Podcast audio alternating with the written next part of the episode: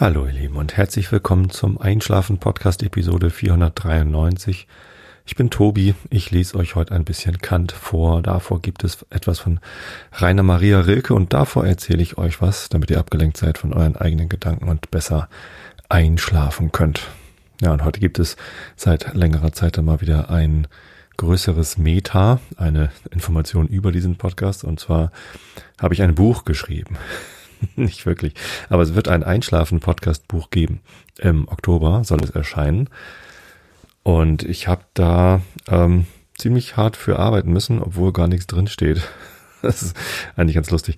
Also, es wird ein Buch geben. Es äh, heißt ähm, Einschlafen-Podcast-Buch. Ich weiß gar nicht, wie es heißt. Ich kann es mal eben nachgucken. Ähm, und ihr könnt es ab sofort vorbestellen, wenn ihr auf mic.fm, also Martha Ida Kaufmann. Friedrich Martha äh, Schrägstrich Buch geht, mik.fm slash Buch, dann kommt ihr auf die Seite, wo ihr es bestellen könnt. Das heißt, das Buch zum Einschlafen mit Wimmelbildern zum Einschlafen-Podcast von Tobi Bayer. Genau, und das beschreibt ziemlich genau, äh, was ihr bekommt. Ihr bekommt ein Buch mit Wimmelbildern. Ähm, das sind so 100 Stück, glaube ich. Äh, zu 100 Episoden hat die gute Christiane Behnke Heißt die Christiane? Ja, Christiane. Ich kriege immer Christine und Christiane durcheinander. Tut mir leid. Christiane war richtig. Christiane Binke ist eine Illustratorin. Ähm, die hat Wimmelbilder gemacht. Ganz, ganz viele. Ähm, bis zu 120 Schafe steht da. Hat sich ganz viele Einschlafpraktiken angehört und hat Wimmelbilder gemacht. Genau, aber warum gibt es dieses Buch überhaupt? Ähm, der eigentliche Grund, warum ich dieses Buch haben wollte, ist, dass da eine CD drin ist. Ich bekomme nämlich öfter mal Zuschriften von Leuten, die den Podcast im Radio gehört oder im Fernsehen gesehen haben, also wenn drüber berichtet wird und das interessant finden, aber noch nicht wissen, wie man den Podcast eigentlich hört oder auch gar kein Smartphone haben oder sowas. Und ähm, die fragen mich dann, ob es das auch auf CD gibt. Gibt es natürlich nicht. Da werden viel zu viele CDs. Wer will schon irgendwie 400 Einschlafen-Podcast-CDs im Regal stehen haben? Ähm, und ja, deswegen äh, muss ich da leider mal Nein antworten. Aber ich habe immer gedacht, so eine CD wäre doch ganz praktisch. Nur da, wo man CDs kauft, also im Musikfachgeschäft, da stolpern die wenigsten über einen Podcast und wollen das dann wissen, was es ist. Äh, aber im Buchladen vielleicht. So, und dann habe ich gedacht, ein Buch, wo eine CD drin ist. Und auf der CD erkläre ich, was der Einschlafen-Podcast ist. Das wäre es eigentlich. Ja. Und der Frech Verlag, beziehungsweise mit ihrer Marke Top, ähm, die fanden die Idee gut. Und damit das Buch nicht ganz leer ist, haben sie halt gesagt, dann machen wir da Wimmelbilder rein. Und man kann sich halt diese Wimmelbilder angucken, während man die CD hört oder auch während man die Episoden hört. Denn auf jedem Wimmelbild, auf jeder Seite ist noch ein QR-Code, der führt euch dann zu der entsprechenden Episode aus dem Einschlafen-Podcast, die kann man dann hören. Und auf der CD ist halt eine Episode sozusagen. Das ist jetzt keine normale Einschlafen-Podcast-Episode. Ich habe nicht einfach eine ausgesucht, sondern ich habe eine spezielle Episode produziert. Und das war die Arbeit. Also das war echt anstrengend. Ähm, ich habe ziemlich genau 74 Minuten getroffen. Das ist genau das, was auf eine Audio-CD nach Redbook Standard drauf passt. Theoretisch kann man auch längere äh, CDs produzieren, aber ähm, da weiß man dann immer nicht, ob jeder CD-Spieler sie abspielen kann.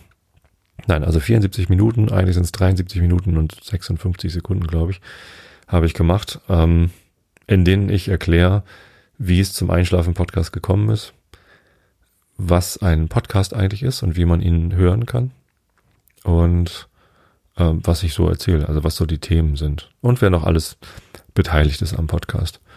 Genau. Und deswegen, ja, ist es für euch alle, die ihr hier zuhört, wahrscheinlich komplett uninteressant, weil ihr das alle wisst.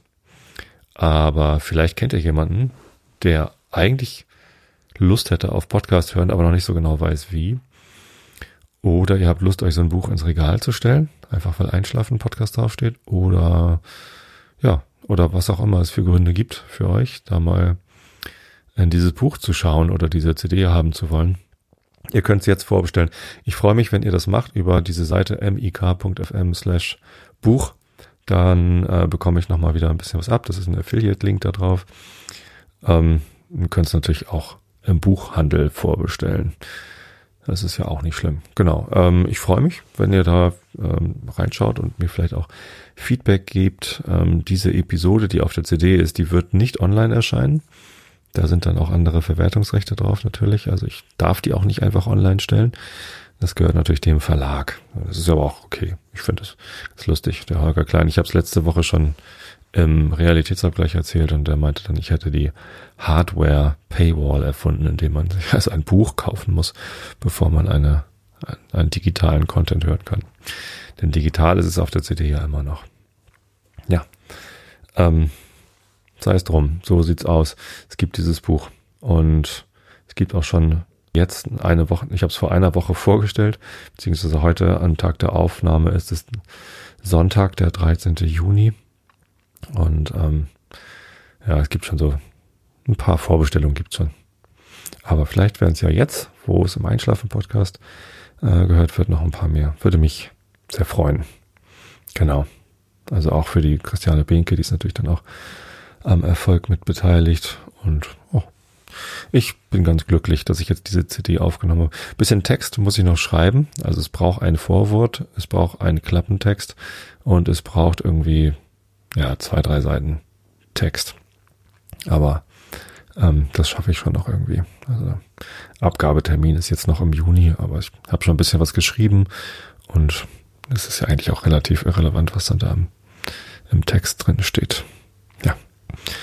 Bin ich ein bisschen stolz und ein bisschen froh, dass es das jetzt gibt. Ich hatte euch ja hier im Podcast schon mal von dieser CD erzählt und ich hatte immer gedacht, ach, das wird nichts. Und ich hatte eigentlich auch gedacht, vielleicht ist es ein Textbuch, also das, was ich jetzt auf der CD erzählt habe, das hätte ja auch ein Text sein können. Ähm, man kann ja auch das Transkript nehmen und, ähm, und daraus ein Buch machen, aber das ist natürlich irgendwie nicht das Gleiche. Ähm, und auch vielleicht nicht so interessant. Also wer liest denn das dann, wenn man es sich auch anhören kann? Und natürlich habe ich auch auf der CD-Episode frei gesprochen. Ich habe mir natürlich einen roten Faden geschrieben, ich musste ja mir aufschreiben, was ich denn alles erwähnen möchte. Aber das sind Stichpunkte. Das sind ziemlich viele Stichpunkte, weil ich auch nichts vergessen wollte und äh, relativ klare Struktur in dieser Episode haben wollte. Bin natürlich trotzdem ein bisschen abgeschwiffen und hier und da ein bisschen links und rechts. Ähm, aber trotz dieses roten Fadens habe ich natürlich frei gesprochen und das bedeutet dann immer, dass man vielleicht doch noch was dazu erzählt, was man eigentlich vorher gar nicht im Kopf hatte, sondern eher so spontane Ideen. Ist auch mit drauf auf der CD und deswegen ist das Transkript auch nicht wirklich buchreif. Ja. Genau, so viel zum Buch. Und dann habe ich auch noch einen Nachtrag zu der letzten Sendung. Ich hatte ja über Mobilität gesprochen. Genau. Und ich hatte irgendwie gesagt, ähm, dass Mobilität auf dem Land oder auch im Speckgürtel was anderes ist als in der Stadt. Und da habe ich sehr viel positives Feedback dazu bekommen, ähm, dass die Leute das ganz interessant fanden. Das freut mich. Dabei hatte ich eine Idee komplett vergessen zu erwähnen, die mir relativ wichtig ist, gerade hier so für die Metropolregion, vielleicht auch in in ländlichen Bereichen. Also ich bin im ländlichen Bereich. Karkensdorf hat 1300 Einwohner und aktive Landwirte. Also hier gibt's Felder. Es ist ähm, eine Landwirtschaft, landwirtschaftlich geprägte Gegend. Ähm, und das ist schön. Ich genieße das sehr, dieses Leben auf dem Land. Trotzdem sind wir ja in der Metropolregion Hamburg und es gibt sehr viele Pendler, die nach Hamburg reinpendeln. Deswegen denke ich, dass es hier nochmal ein bisschen anders ist als in einer ländlichen Gegend, wo eben nicht eine Großstadt in der Nähe ist. Ja, deswegen sind die Mobilitätsanforderungen hier auch andere, weil hier gibt's halt doch sehr, sehr viele Pendler, die, also wenigstens nach Buchholz, aber dann doch eben viele auch nach Hamburg pendeln. Genau. Ähm, die Idee, die ich vergessen hatte zu erwähnen in der letzten Episode, ist die Mitfahrzentrale oder Mitfahrgelegenheit. Und da gibt's verschiedene Ansätze, die, die es schon gibt, und aber auch einen Ansatz, der glaube ich noch nicht so weit vorbei. Also ich habe noch nicht davon gehört, dass es das so gibt.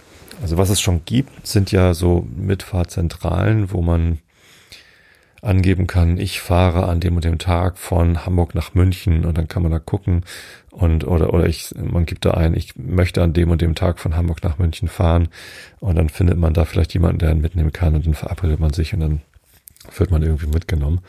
Das sind so klassische Mitfahrzentralen, die gab es auch schon vor dem Internet. Die gibt es natürlich auch im Internet. Ähm, da wird ja auch mal Fernsehwerbung für gemacht und so.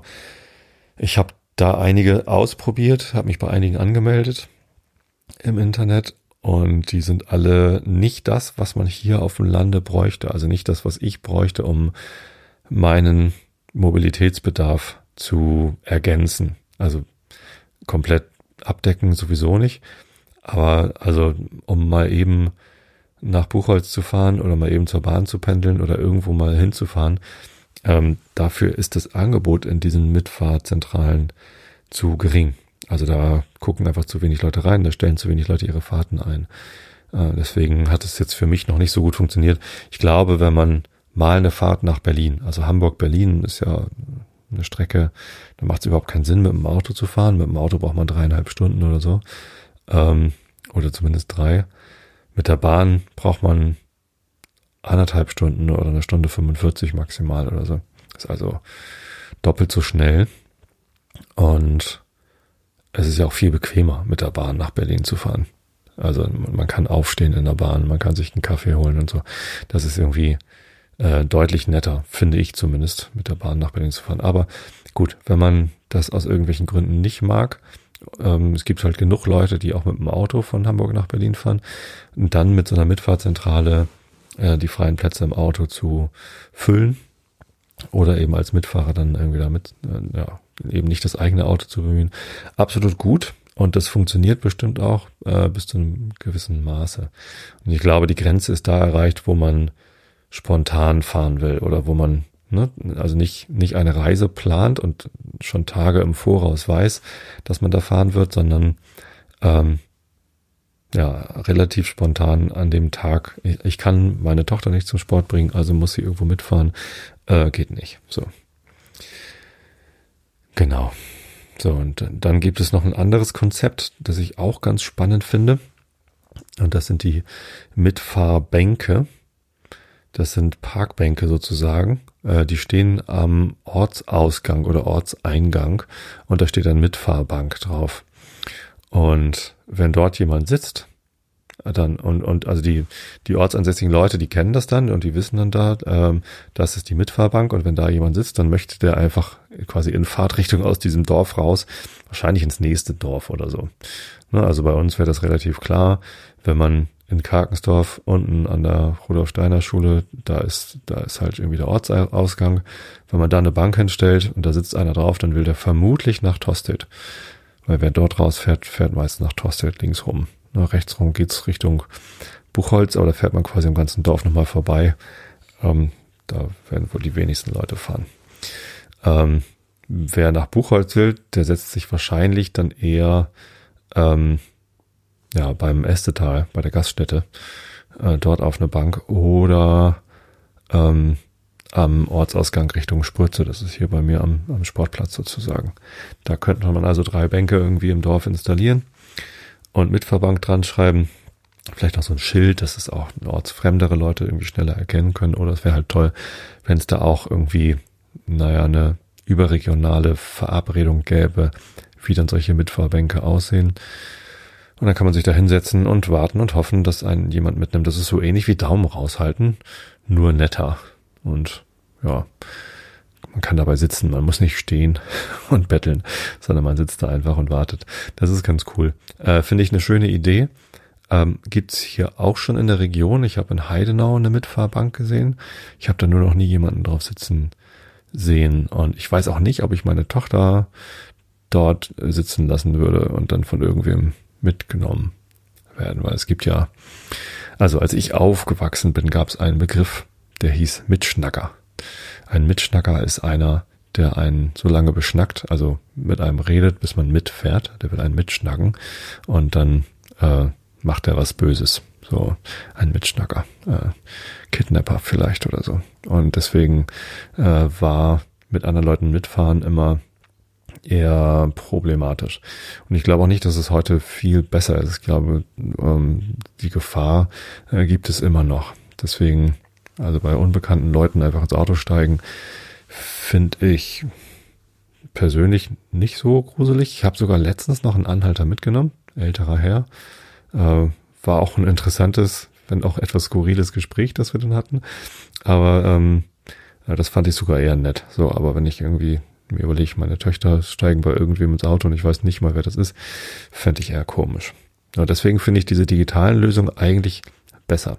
So, und was ich vorschlagen würde, wollen würde, um dieses Problem, also alle diese Probleme quasi anzugehen, wäre eine kommunal gestützte Mitfahr-App, die voraussetzt, dass ähm, sie möglichst viele Leute benutzen und dass alle, die diese App benutzen, entweder als Fahrer oder als Mitfahrer oder eben beides, dann auch registriert ist. Das heißt, ich stelle mir vor, wenn man diese App benutzen möchte, dann muss man zum Amt oder irgendwo hin, wo man mit seinem Perso nachweist, wer man ist und dann bekommt man Möglichkeit, diese, diese App zu benutzen.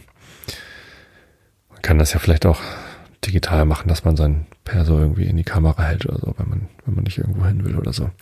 Das habe ich mal, als ich bei, mich bei Emmy angemeldet habe. Emmy ist dieses Mofa, Elektro-Mofa-Sharing-System in in Hamburg und Berlin gibt es das.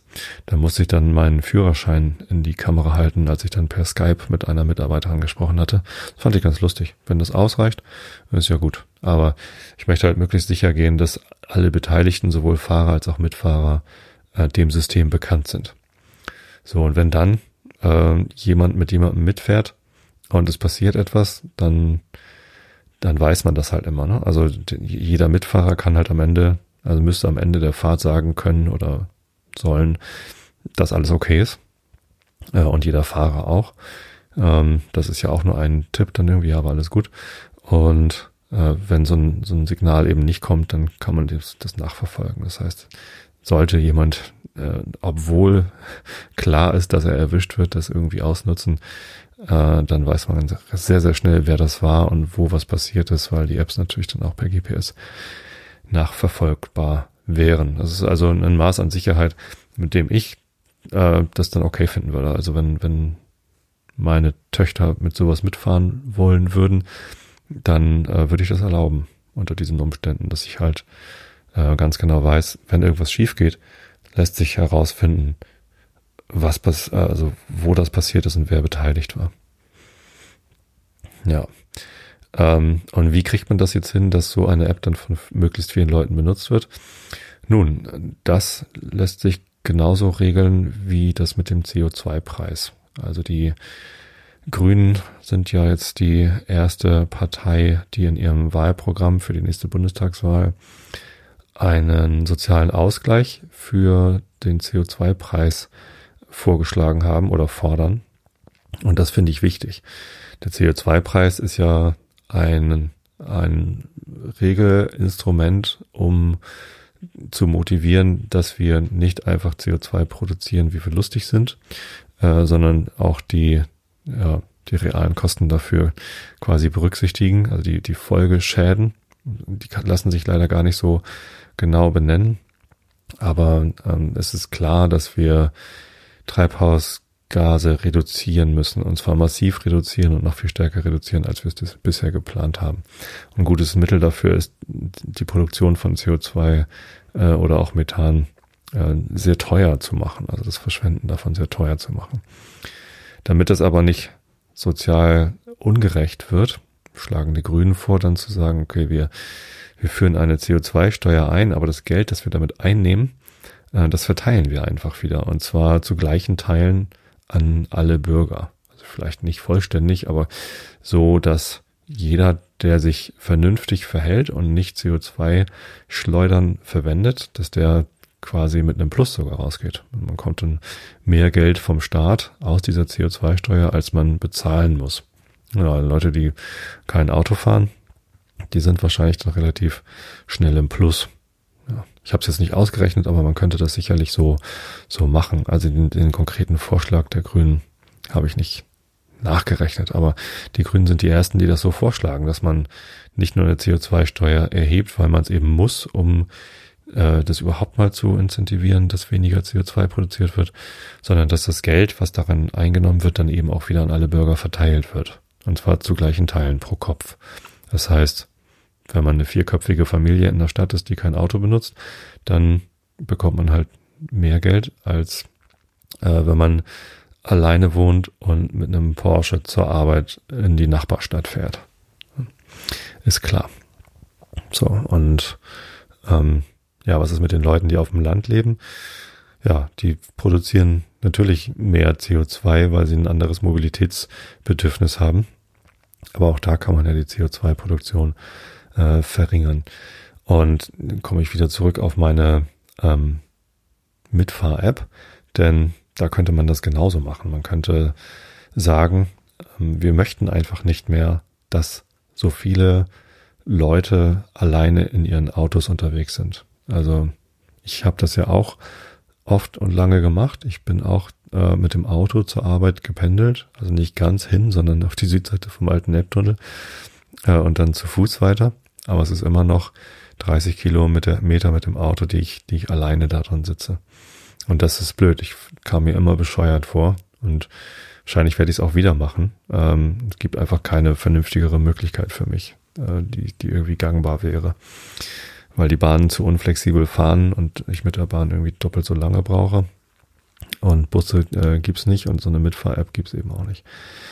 Ja, ähm, das heißt, man könnte das Autofahren ähm, entsprechend teurer machen über eine erhöhte Kfz-Steuer oder über eine, eine City-Maut, wie auch immer man das macht, und dann die Kosten wieder zurückzahlen äh, über dieses System, wenn man Leute mitnimmt. Das heißt, nicht die Person, die äh, mitfährt, zahlt etwas, sondern der Staat gibt den Fahrern Geld dafür, vielleicht sogar auch den Mitfahrern Geld dafür, äh, wenn sie das machen. Ne? Und auf einmal ist es dann doch sehr attraktiv, äh, so eine Mitfahr-App zu benutzen. Es würde so funktionieren, dass ich einfach, wenn ich, wenn ich weiß, ich fahre gleich von hier nach da, dann gebe ich das in mein Navi ein, auch wenn ich den Navi gar nicht brauche, aber der Navi ist dann halt diese App und die App weiß dann, oh, der fährt gleich von da nach da und dann ähm, kann man halt ausrechnen, andere Leute, die die App benutzen, können halt sagen, ich möchte von hier nach da und dann kann die App ausrechnen, ähm, okay, dann nimmt dich der und der mit, so stell dich da hin und kriegt der Fahrer vielleicht noch die Anweisung, bitte mach hier mal einen kleinen Umweg, da will einer mit und ja, dann wird er halt mitgenommen. Ja, und wenn das kommunal getragen wird, also wenn die Kommunen, also die Städte und vielleicht die Landkreise äh, das tragen, weil einerseits muss man sich dort anmelden, andererseits müssen die Kreise dann ja auch sagen, wir erheben diese City-Maut. Also als Karkensdorfer könnten wir sagen, wir wollen, äh, wenn Autos durch Karkensdorf durchfahren, dann müssen sie diese App benutzen. Wenn sie es nicht tun, ähm, wird es halt teurer. Also dann dann kriegen sie keine Erstattung für ihre angehobene Kfz-Steuer oder so. Und wenn sie es machen, also man kann sich ja immer noch aussuchen, ich möchte das nicht, ich möchte keine fremden Menschen in meinem Auto mitnehmen, auch nicht, wenn ich weiß, wer es ist und auch nicht, wenn ich äh, quasi die Sicherheit habe, falls was passiert. Und ich meine, es kann ja immer noch was passieren, das ist ja dann nicht ausgeschlossen. Es gibt also vielleicht Gründe zu sagen, ich möchte da gar nicht mitmachen. Dann soll das möglich sein, aber dann muss man eben auch die Kosten dafür tragen, dann wird es halt teurer. Und wenn man es aber macht, wenn man dann sagt, okay, ich möchte das mitmachen, ich finde das auch ganz nett. Äh, und es ist halt vor allem äh, gut für die Umwelt, für unsere Zukunft, dass wir auch weiterhin irgendwie lebenswert auf diesem Planeten leben können. Ähm, dann wird man halt belohnt. Dann bekommt man äh, den finanziellen Ausgleich für diese angehobene Kfz-Steuer und ähm, außerdem hat man halt das große Glück, dass nicht so viele Autos auf den Straßen sind. Es wird weniger Staus geben, weil alle Autos voller sind als vorher. Dann so ist es halt. Ich sitze oder ich saß oft im Stau äh, auf dem Weg zur Arbeit. Das führt mich auf der A, auf der A1 und auf der A7 ähm, Richtung Elbtunnel und vor dem Elbtunnel ist traditionell Stau. Also von Süden und von Norden, da ist halt immer Stau. Und wenn man da im Stau steht und in jedem Auto sitzt eine Person, vielleicht maximal zwei, das, da kommt man sich echt blöd vor.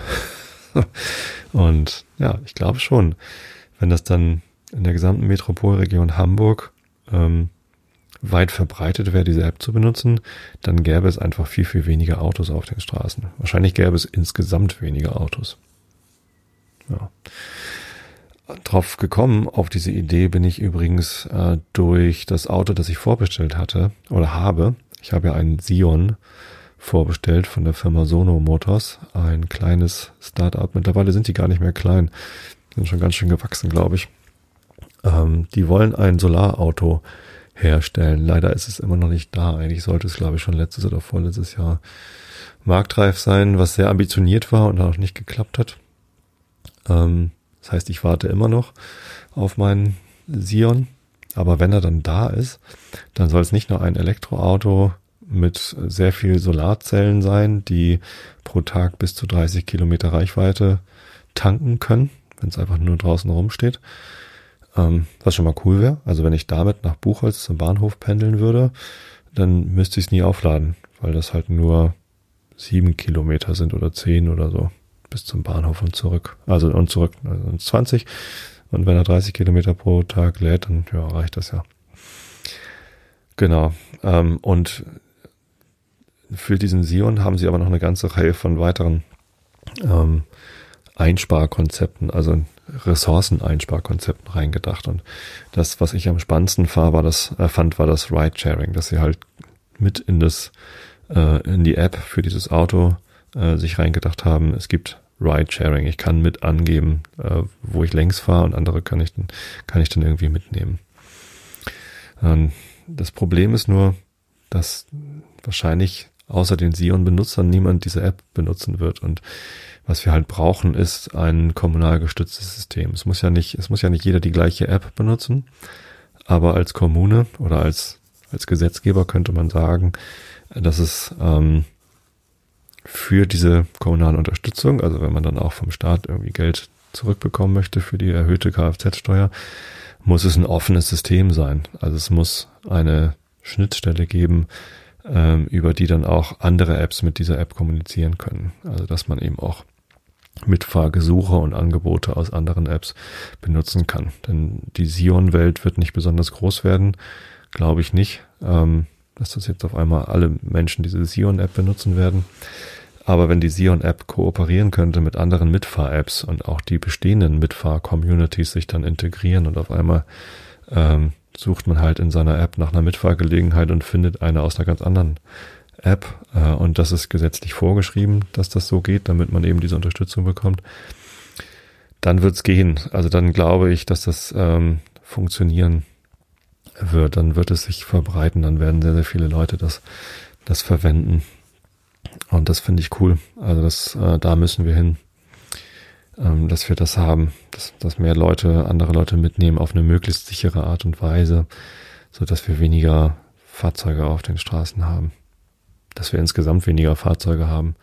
Sion, also Sono Motors ist auch der erste Autohersteller, der sich zum Ziel gesetzt hat, dass es so wenig Autos wie möglich auf der Straße gibt. Also die wollen nicht maximal viele Autos verkaufen, sondern das Firmenziel ist halt möglichst wenig Autos überhaupt auf der ganzen Welt zu haben. Und deswegen haben sie sich ein Auto ausgedacht, was halt dabei hilft.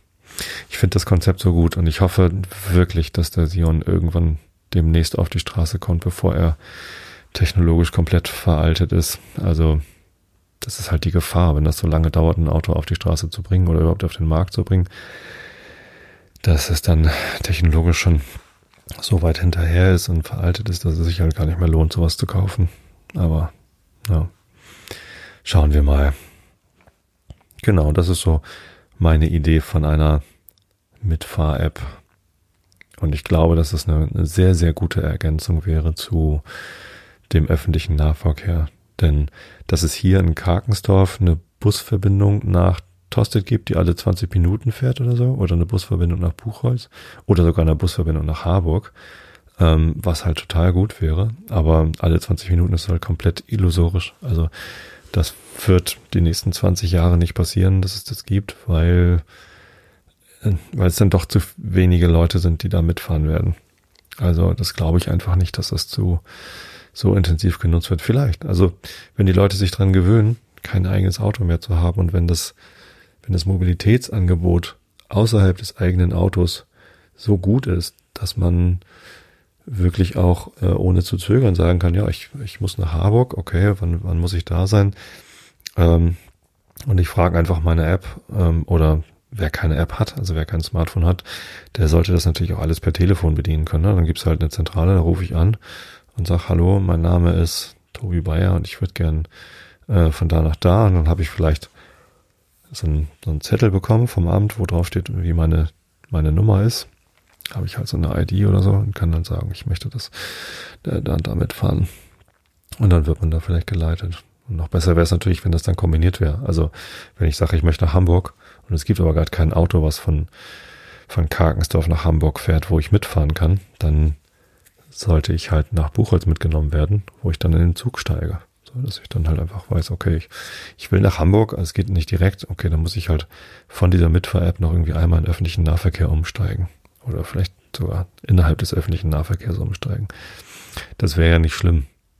Ich habe lange genug in Hamburg gelebt, so dass ich weiß, mit dem öffentlichen Nahverkehr kann man da echt viel machen. Und wenn man mal in eine skurrile Ecke möchte, wo es gerade keine U-Bahn oder S-Bahn-Station gibt, dann gibt's einen Bus. Oder was weiß ich, wenn ich, selbst wenn ich die letzte Meile mit einem Taxi mache oder mit einem, mit irgendwas anderem, äh, das ist ja auch nicht schlimm. Dann, ne? Also, solange ich nicht den ganzen Weg von Karkensdorf bis in diese skurrile Ecke von Hamburg dann mit dem Auto fahren muss, ist was gewonnen. Ja. Das ist so meine Vision. Gut, jetzt habe ich nochmal einen ganz langen Nachschlag zum Thema Mobilität gemacht. Ähm, und habe so ein bisschen noch ein Thema angeschnitten. Also ich bin jetzt bei einer halben Stunde hier. Ich mag jetzt noch nicht vorlesen, sonst ist die Episode zu kurz. Ich hatte noch einen Themenwunsch bekommen von einer Hörerin oder einem Hörer zum Thema Leben auf dem Dorf, Leben in der Stadt, so im Vergleich. Und das Thema habe ich ja jetzt auch schon angeschnitten beim Thema Mobilität. Es gibt natürlich noch viele andere Unterschiede. Und weiß ich nicht, soll ich da jetzt nochmal ein bisschen reinsteigen vielleicht? Ein Unterschied, den ich äh, schmerzlich spüre, ist, dass ich in der Stadt immer Zugang zu Einkaufsmöglichkeiten hatte, zu Fuß. Ich konnte immer rausgehen. Ähm, in Heimfeld gab es einen Penny, in, äh, im Grindelhochhaus konnte ich irgendwie zum, was weiß ich, zum Butni latschen oder äh, also zum, zum Gemüsemarkt. Es gab irgendwie genügend Einkaufsmöglichkeiten in zu Fuß Entfernung und Supermärkte gab es auch überall. Ne? Und das gibt's hier auf dem Dorf nicht. Also in Spröze ist ein großer Edeka-Markt. In Tostedt und in Buchholz sind natürlich jede Menge Einkaufsmärkte. Aldi, Penny, hast du nicht gesehen? Aber zu Fuß würde ich da nicht hingehen. Also manchmal gehe ich laufen und laufe dann kurz nach Sprötze und dort im Supermarkt ist auch ein Bäcker, Bäckerei Weiß. Ziemlich leckere Brötchen und Brote haben die. Und dann laufe ich hin, kaufe Brötchen und laufe zurück. So sonntags morgens vorm Frühstück äh, kann ich Brötchen holen und das mache ich dann zu Fuß. Das sind aber drei Kilometer pro Strecke oder 3,3 oder so. Das heißt, sechs Kilometer so zu Fuß zum Einkaufen und dann eine Kiste O-Saft und, und ein paar Kartoffeln und so, äh, das würde ich dann eben nicht machen wollen. da bin ich dann doch ein bisschen zu lange unterwegs. Mit dem Fahrrad geht's natürlich. Einige Leute kaufen auch mit dem Fahrrad ein und sind dann halt einfach häufiger dort, weil man mit dem Fahrrad nicht so viel transportiert. Okay, entweder man hat ein Lastenrad oder man fährt halt häufiger. Ähm, aber was mir fehlt, ist nochmal eben losgehen und ein bisschen was holen. So, wir haben mittlerweile in Karkensdorf einen Einkaufsautomaten. Ähm, da gibt es Eier zu kaufen, ein Eierautomat. Da wirft man Geld rein. Äh, wie beim Kohleautomaten drückt man dann irgendwie einen Code, welche Eier man denn möchte. Da gibt's halt kleine, mittlere, große. Alles in Zehnerkartons, glaube ich. Und dann fallen die da raus. Ist ganz lustig. Es fährt natürlich eine kleine Schublade auf die Ebene, wo die Eier sind. Dann werden die Eier nach vorne gefahren und dann werden sie sanft runtergefahren. Also die Eier gehen auch nicht kaputt in diesem Automaten. Und Eier geholt habe ich da schon ab und zu mal. und äh, so, einen, so einen Schrank, wo Kartoffeln drin stehen, so ganz ohne Automat, sondern einfach schmeiß hier Geld rein und nimm die Kartoffeln, gibt's da auch. Finde ich super. Funktioniert. Habe ich auch schon Kartoffeln geholt. Und dann stand da noch ein Fleischautomat. Ähm, da waren halt einfach so eingeschweißte Würstchen und Kassler oder keine Ahnung, was halt so Fleischprodukte äh, waren da halt. Das habe ich noch nicht benutzt ähm, und kann es jetzt auch nicht mehr benutzen, weil es wieder eingestellt worden ist. Der Betreiber hat sich leider entschieden, ähm, überhaupt keine Schweine äh, mehr zu halten und keine, keine, also keine Schlachterei mehr zu betreiben, weil es sich nicht mehr gelohnt hat. Leider ist ähm, die Konkurrenz, der Konkurrenzdruck der ganzen Billigfleischindustrie so hoch gewesen, dass sich das nicht mehr gelohnt hat. Was schade ist. Ja. Ähm, genau, aber einen Laden, wo man reingehen kann und auch nochmal eine Tüte Milch kaufen kann oder auch nochmal, ähm, was weiß ich, was man halt so braucht, mal eben holt. Das gibt's ja halt in Karangensdorf nicht. Da muss man halt immer fahren. Fahrrad oder Auto. Das vermisse ich sehr.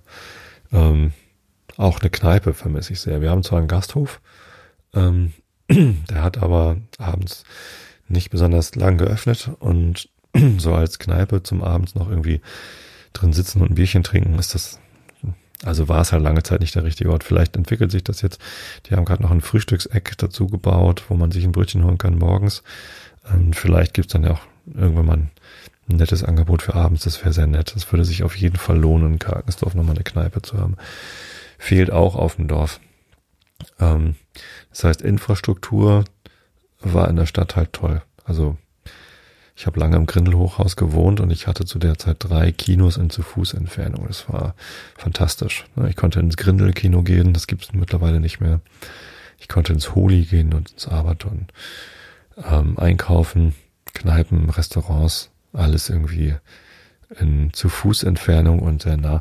Gut, Grindel Hochhaus ist natürlich irgendwie direkt dran am Studentenviertel, da war eh dann Highlife in Dosen.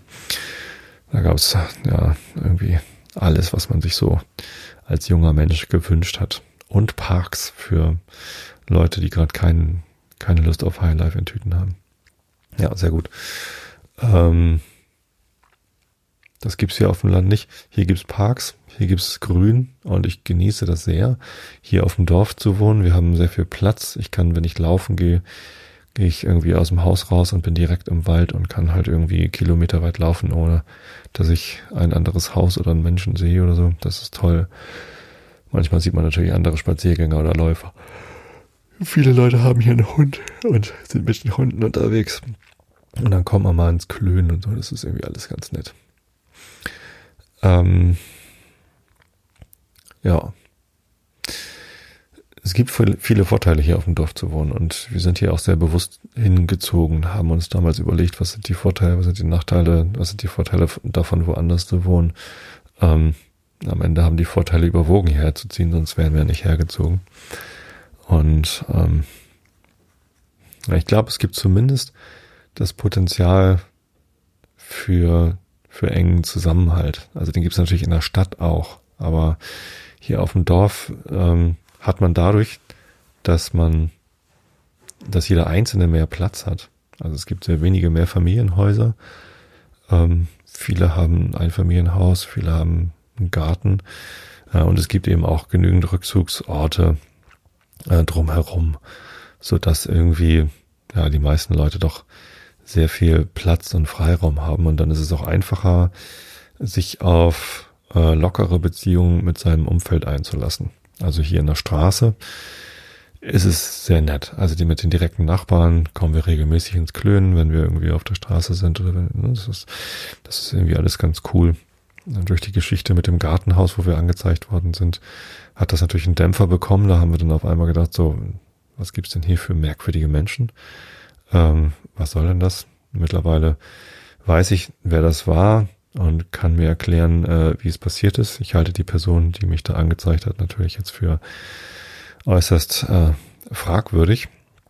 Aber ähm, ja, jetzt weiß ich halt, von wem ich mich da fernhalten muss. Ähm, und äh, das Ding ist für mich halt gegessen. Das hat für mich jetzt nicht den Zusammenhalt im, im Dorf beschädigt, eben einfach dadurch, dass ich weiß, wer es denn war und was denn da was denn da eigentlich Phase war. Ja, es gibt halt natürlich irgendwie moralisch fragwürdige Menschen in der Stadt und im Dorf, das ist vollkommen klar. Ähm, aber ich glaube, in der Stadt, klar, als ich in der Stadt gewohnt habe, so die Leute, die auf dem gleichen Flur gewohnt haben oder am gleichen äh, Treppenaufgang, die man dann dort getroffen hat, da hat man auch irgendwie ähm, eine Beziehung aufgebaut.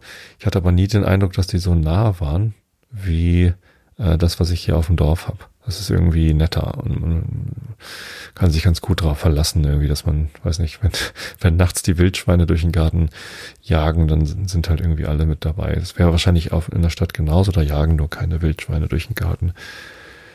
Keine Ahnung, ich habe irgendwie das Gefühl, dadurch, dass man eben mehr Platz für sich selbst hat, dass man dann eben auch bereiter ist, irgendwie Beziehungen einzugehen.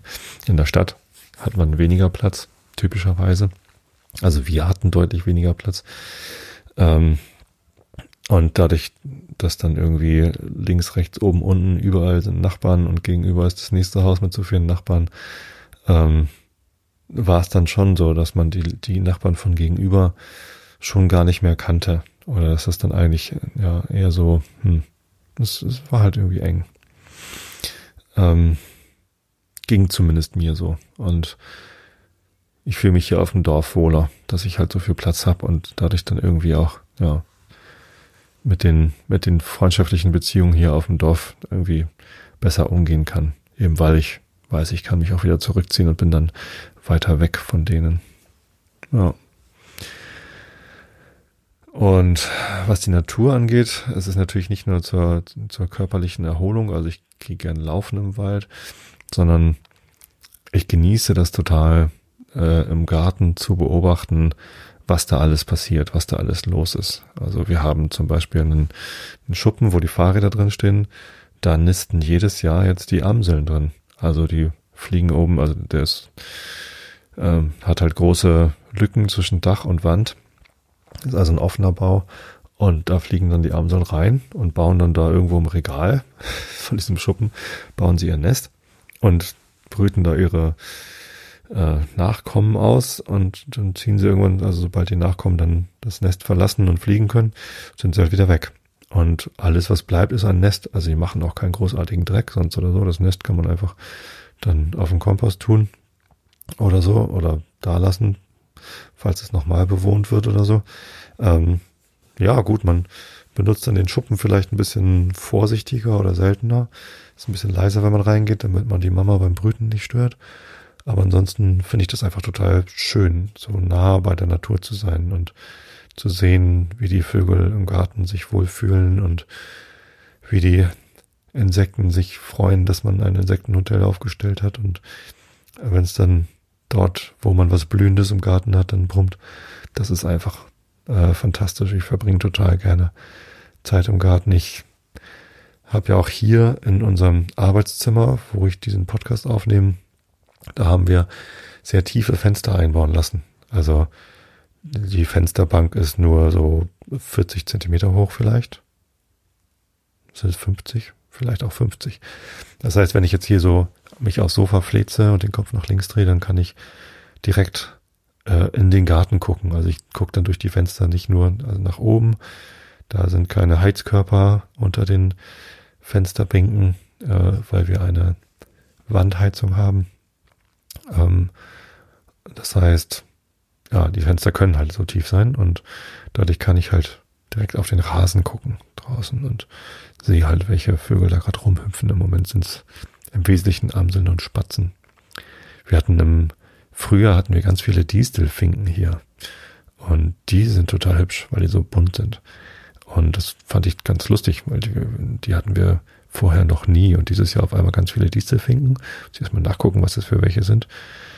Und das ist hübsch. Und Gimpel, also Dompfaff, war auch dieses Jahr mal wieder. Die hatten wir auch vorher schon mal, aber die sind doch eher selten. Ja, Rotkehlchen gibt's natürlich viele. Die verstecken sich immer, immer eher in den Büschen und in den Hecken. Ja, das, das macht Spaß. Also Vögel beobachten im Garten, das ist, das ist lustig. Spechte haben wir ganz viele gerade. Grün und Buntspecht gibt's relativ viele dieses Jahr. Genau. Dann hatten wir ein Jahr, wo wir sehr viel Hausrotschwanz hatten, aber das ist dieses Jahr auch wieder weniger. Karnickel sind keine Vögel, haben wir aber auch viele. Äh, das, sind, das ist auch so phasenweise. Dann gibt's Jahre, da, das ist irgendwie die ganze Wiese voller Karnickel und dann gibt's wieder welche und dann nisten die sogar. Also dann, ich glaube, dann haben sie ihr Zuhause bei uns unter der Terrasse und was weiß ich was. Also die verbreiten sich dann doch sehr stark. Ähm, jetzt ist wieder so eine karnickelarme Zeit angebrochen. Ähm, wo wir im Garten gar keine Kanickel haben, sind vielleicht am Wald sind immer mal welche zu sehen, aber irgendwie nicht mehr so viele. Ich glaube, das sind immer so Phasen, die kommen bestimmt wieder. Ja. Rehe haben wir lange nicht im Garten gehabt. Hatten wir aber auch. Also, ja, wie gesagt, wir wohnen ziemlich direkt am Wald und ich genieße das sehr, dass wir diesen freien Blick auf den Wald haben. Also wenn ich hier rausgucke, dann sehe ich nicht nur unseren Garten und den Rasen und die Büsche, die wir da gepflanzt haben und die große Pride-Flagge. Wir haben so eine Regenbogenflagge gehisst, weil ja gerade Pride Month ist. Sondern ich sehe äh, den Kassensstick, das ist der Park, den wir an die Gemeinde verkauft haben, ein Stück von unserem Grundstück an die Gemeinde verkauft, damit da ein Park mit einem Weg durch angelegt werden konnte. Wird sehr gut angenommen. Äh, Gibt es auch eine Parkbank, keine Mitfahrbank, weil da keiner längs fährt, das ist ein Fußweg. Ähm, und da ist halt ziemlich viel Betrieb. Die Leute gehen da spazieren und führen ihre Hunde aus oder nutzen das mit dem Fahrrad eine Abkürzung zu nehmen. Das ist sehr, sehr schön. Und direkt hinter diesem Park ist halt der Wald. Da stehen große, große Kiefern ähm, und Eichen und Birken. Was steht da noch so? Buchen. Ein Mischwald. Ja. Und das ist schön das auf den Wald zu gucken. Und in dem Wald leben natürlich alle möglichen Tiere. Also vor allem Rehe, Wildschweine, sind auch schon hier gewesen. Also vor allem im Frühjahr, wenn, die, wenn der Mais noch nicht da ist, wo sie sich dann den Mais holen können oder sonst was. Hatten wir letztes Jahr, hatten wir, nee, vorletztes, letztes oder vorletztes Jahr hatten wir Wildschweine hier bei uns auf der Auffahrt. Und das war natürlich dann ein bisschen unangenehm, weil sie dann die Mülleimer auskippen und irgendwie alles durchsuchen, ob da irgendwas Fressbares dabei ist. Und dann ist der ganz, die ganze Auffahrt voller Müll. Da haben wir die Mülltonne lieber hinters Haus gestellt. Die haben sie dann da nicht gefunden. Ja. Ähm, Igel gibt es. Allerdings sieht man die so selten, weil die sehr scheu sind und eher so in der Dämmerung unterwegs sind. Ähm, ja. Und Füchse.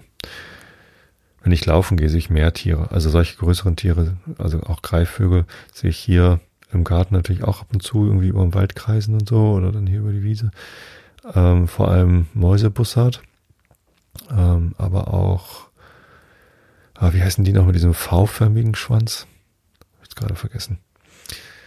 Ja, ah, da gibt's einige. Auch Eulen. Ich habe irgendwann mal habe ich eine Eule ähm, oder einen kleinen Kauz, einen Waldkauz oder so, äh, bei uns an der Straße auf dem, auf dem kleinen Pfahl sitzen sehen. Das war schön. Ja, also Natur gibt's hier richtig viel. Gibt's in der Stadt natürlich auch, aber ja, anders. Was gibt's noch für Unterschiede zwischen äh, Stadt und Land? Weniger Infrastruktur, mehr Natur. Hm. Was fällt mir noch ein? Keine Ahnung fehlen mir jetzt gerade die Ideen, da noch tiefer reinzusteigen in das Thema. Bin auch so ein bisschen durch. War ich ja letzte Woche schon, beziehungsweise letzte Episode. Da hatte ich, glaube ich, gesagt, ich hoffe, dass jetzt ein bisschen ruhigere Zeiten kommen. Stellt sich raus, ist noch nicht der Fall. Ähm, verschiedene Sachen passieren halt immer noch und sind immer noch anstrengend und oh, ist halt so. Das Leben ist anstrengend. Ähm, nützt nichts müssen zusehen, dass wir genügend Ruhe finden zwischen den anstrengenden Phasen, dass wir ausreichend abschalten können. Apropos abschalten, ich schalte mal ein, und zwar mein Kindle, und lese euch Rainer Maria Rilke vor. Wir sind in der zweiten Duineser Elegie. Bei Position 1529 Erstaunte euch nicht auf attischen Stelen die Vorsicht menschlicher Geste? War nicht Liebe und Abschied so leicht auf die Schultern gelegt, als wäre es aus anderem Stoffe gemacht als bei uns? Gedenkt euch der Hände, wie sie drucklos beruhen, obwohl in den Torsen die Kraft steht. Diese Beherrschten wussten damit, so weit sind wir's, dieses ist unser, uns so zu berühren. stärker stemmen die Götter uns an, doch dies ist Sache der Götter. Fänden auch wir ein reines, verhaltenes, schmales menschliches einen unseren Streifen Fruchtlands zwischen Strom und Gestein, denn das eigene Herz übersteigt uns noch immer wie jene, und wir können ihm nicht mehr nachschauen in Bilder, die es besänftigen, noch in göttliche Körper, in denen es größer sich mäßigt. Das war das Ende der zweiten Duineser Elegie.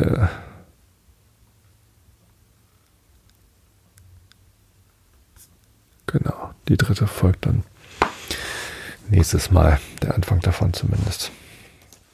Kommen wir zu Immanuel Kant, die Kritik der reinen Vernunft. Wir sind in der transzendentalen Methodenlehre beim Kapitel im ersten Hauptstück angelangt, äh, die Disziplin der reinen Vernunft auf Seite B 737.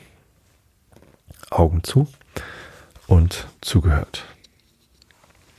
Die negativen Urteile, die es nicht bloß der logischen Form, sondern auch dem Inhalte nach sind, stehen bei der Wissbegierde der Menschen in keiner sonderlichen Achtung.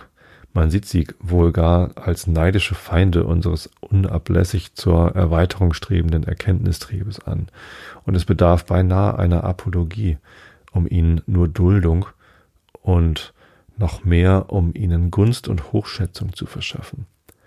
Man kann zwar logisch alle Sätze, die man will, negativ ausdrücken, in Ansehung des Inhalts aber unsere Erkenntnis überhaupt, ob sie durch ein Urteil erweitert oder beschränkt wird, haben die Verneinenden das eigentümliche Geschäfte, lediglich den Irrtum abzuhalten. Daher auch negative Sätze, welche eine falsche Erkenntnis abhalten sollen, wo doch niemals ein Irrtum möglich ist. Zwar sehr wahr, aber doch leer, das heißt ihrem Zwecke gar nicht angemessen und eben darum oft lächerlich sind. Wie der Satz jenes Schulredners, dass Alexander ohne Kriegsheer keine Länder hätte erobern können. Wo aber die Schranken unserer möglichen Erkenntnis sehr enge, der Anreiz zum Urteilen groß, der Schein, der sich darbietet, sehr betrüglich und der Nachteil aus dem Irrtum erheblich ist, da hat das Negative der Unterweisung welches bloß dazu dient, um uns vor Irrtümer zu verwahren, noch mehr Wichtigkeit als manche positive Belehrung dadurch unser Erkenntniszuwachs bekommen könnte. Man nenne den Zwang, wodurch der Hang beständig Hang von gewissen Regeln abzuweichen eingeschränkt und endlich vertilget wird, die Disziplin. Sie ist von der Kultur unterschieden, welche bloß eine Fertigkeit verschaffen soll, ohne eine andere, schon vorhandene dagegen aufzuheben. Zu der Bildung eines Talents, welche schon vor sich selbst einen Antrieb zur Äußerung hat, wird also die Disziplin einer negativen, die Kultur aber und Doktrin einer posit einen positiven Beitrag leisten. Bei einem negativen ist eine Fußnote. Ich weiß wohl, dass man in der Schulsprache den Namen der Disziplin mit dem der Unterweisung gleichgeltend zu brauchen pflegt. Allein es gibt dagegen so viele andere Fälle, da der erstere Ausdruck als Zucht von dem zweiten als Belehrung sorgfältig unterscheiden wird, unterschieden wird und die Natur der Dinge erheischt es auch selbst, für diesen Unterschied die einzigen schicklichen Ausdrücke aufzubewahren, dass ich wünsche, man möge niemals erlauben, jenes Wort in anderer als negativer Bedeutung zu brauchen. Fußnote Ende. Dass das Temperament im gleichen dass Talente, die sich gern eine freie und uneingeschränkte Bewegung erlauben, als Einbildungskraft und Witz, in mancher Absicht einen, einer Disziplin bedürfen, wird jedermann leicht zugeben. Dass aber die Vernunft der es eigentlich obliegt, allen anderen Bestrebungen ihre Disziplin vorzuschreiben, selbst noch eine solche nötig habe, das mag allerdings befremdlich scheinen. Und in der Tat ist sie auch einer solchen Demütigung eben darum bisher entgangen, weil bei der Feierlichkeit und dem gründlichen Anstande, womit sie auftritt, niemand auf dem auf den Verdacht eines leichtsinnigen Spiels mit Einbildungen statt Begriffen und Worten statt Sachen leichtlich geraten konnte. Es bedarf keiner Kritik der Vernunft im empirischen Gebrauche, weil ihre Grundsätze am Probierstein der Erfahrung einer kontinuierlichen Prüfung unterworfen werden. Im gleichen auch nicht in der Mathematik, wo ihre Begriffe an der reinen Anschauung sofort in Concreto dargestellt werden müssen und jedes Ungegründete und Willkürliche dadurch alsbald offenbar wird, wo aber weder empirische noch reine Anschauung die Vernunft in einem sichtbaren Geleise halten, nämlich in ihrem transzendentalen Gebrauch nach, den Begr nach bloßen Begriffen, da bedarf sie so sehr einer Disziplin, äh, die ihren Hang zur Erweiterung über die engen Grenzen möglicher Erfahrung bändige und sie von An Ausschweifung und Irrtum abhalte, dass auch die ganze Philosophie der reinen Vernunft bloß mit diesem negativen Nutzen zu tun hat. Einzelnen Verirrungen kann durch Zensur und den Ursachen derselben durch Kritik abgeholfen werden wo aber wie in der reinen Vernunft ein ganzes System von Täuschungen und Blendwerken angetroffen wird, die unter sich wohl verbunden und unter gemeinschaftlichen Prinzipien vereinigt sind, da scheint eine ganz eigene und zwar negative Gesetzgebung erforderlich zu sein, welche unter dem Namen einer Disziplin aus der Natur der Vernunft und der Gegenstände ihres reinen Gebrauchs gleichsam ein System der Vorsicht und Selbstprüfung errichte, vor welchem kein falscher, vernünftelnder Schein bestehen kann, sondern sich sofort, unerachtet aller Gründe seiner Beschönigung, verraten muss. Es ist aber wohl zu merken, dass sich in diesem zweiten Hauptteile der transzendentalen Kritik die Disziplin der reinen Vernunft nicht auf den Inhalt, sondern bloß auf die Methode der Erkenntnis aus reiner Vernunft richte. Das erstere ist schon in der Elementarlehre geschehen, es hat aber der Vernunftgebrauch so viel ähnliches, auf welchen Gegenstand er auch angewandt werden mag, und ist doch, sofern er transzendental sein soll, zugleich von allem anderen so wesentlich unterschieden, dass ohne die warnende Negativlehre einer besonders darauf gestellten Disziplin die Irrtümer nicht zu verhüten sind, die aus einer unschicklichen Befolgung solcher Methoden, die zwar sonst der Vernunft, aber nur nicht hier anpassen, notwendig entspringen müssen.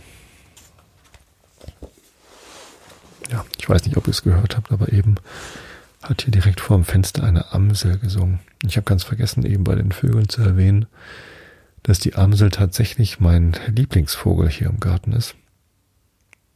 Mein Lieblingsvogel insgesamt ist möglicherweise ein Uhu, weil er so wunderbar orangefarbene Augen hat und einfach eine imposante Erscheinung ist. Ähm, aber hier im Garten ist es sicherlich die Amsel. Sie ist schwarz. Sie hat einen orangenen Schnabel. Das mag ich beides sehr gern. Äh, natürlich gibt's optisch eindrucksvollere Vögel, Distelfink zum Beispiel, aber auch Blaumeisen mag ich gerne anschauen. Also optisch, ja. Ähm, aber der Gesang der Amsel ist einfach wunder wunderschön, den mag ich sehr, sehr gern. Da kann selbst eine Nachtigall meines, meiner Meinung nach nicht mithalten. Vor allem hört die Amsel irgendwann mal auf, ist auch ganz gut. Dann ist nachts. Ähm, die Nachtigall singt durch. Nein, die Amsel ist definitiv mein Lieblingsvogel hier im Garten. Deswegen freue ich mich so sehr, dass er, dass die Amseln bei uns im Schuppen ein Zuhause finden, um Nachwuchs zu bekommen. In diesem Sinne wünsche ich euch allen eine gute Zeit, ausreichend viel Schlaf und Erholung. Denn Schlaf und Erholung sind wichtig. Ich wünsche euch alles Gute, bleibt gesund. Ich habe euch alle lieb. Bis zum nächsten Mal.